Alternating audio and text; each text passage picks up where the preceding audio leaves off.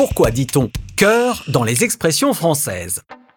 Il y a tant d'expressions avec le mot cœur qu'il fallait bien deux épisodes pour en faire le tour. Et comme il y a du boulot, autant mettre du cœur à l'ouvrage. Une expression qui veut dire travailler avec entrain et enthousiasme, car y mettre du cœur, c'est le faire avec plaisir, ardeur, voire avec zèle. Le cœur siège des émotions dans beaucoup d'expressions, comme avoir un cœur d'or, qui désigne quelqu'un de généreux, donc quelqu'un de précieux, de pur, comme l'or. Dans le même sens, on dit aussi avoir le cœur sur la main depuis le XVIIIe siècle.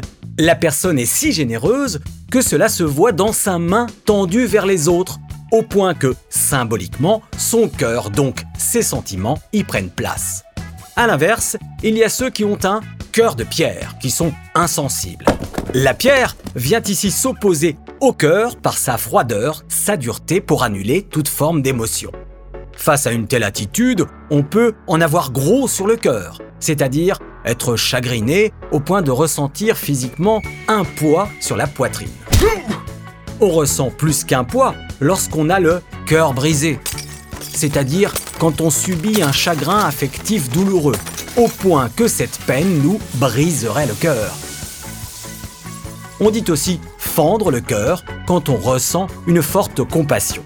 Émotion toujours quand notre cœur bat la chamade, si par exemple quelqu'un nous trouble, nous attire, une expression dont l'origine vient du mot italien chiamada, qui veut dire clameur ou appel.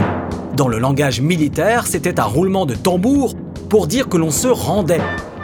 Notre cœur bat donc la chamade car il palpite fort, comme ce roulement, et on est d'ailleurs complètement désarmé. Mais comme on dit, il faut faire contre mauvaise fortune bon cœur.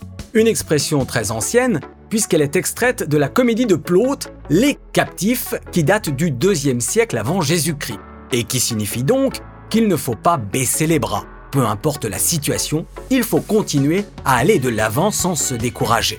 Ce qui caractérise d'ailleurs celles ou ceux qui ont un cœur de lion. Expression qui fait référence au roi des animaux et qui est avant tout un surnom qui date du XIIe siècle, celui du roi Richard Ier d'Angleterre, réputé pour son grand courage et sa vaillance, le fameux Richard Cœur de Lion, qui a inspiré cette comparaison. Rien à voir avec ceux qui ont un cœur d'artichaut, c'est-à-dire qui tombent facilement et souvent amoureux. Cette expression compare le cœur de l'artichaut à notre cœur. On détache les nombreuses feuilles en les mangeant les unes après les autres, comme autant de conquêtes amoureuses. Des conquêtes qu'enchaînent les bourreaux des cœurs, les séducteurs, les donjouans, qu'on appelle ainsi pour marquer le fait que ces hommes prennent du plaisir à séduire les femmes les unes après les autres, mais qu'ainsi ils méprisent leurs sentiments et peuvent leur briser le cœur. Et ce n'est pas fini, comme vous le constaterez de bon cœur, dans la deuxième partie consacrée aux moqueurs que je vous invite à écouter.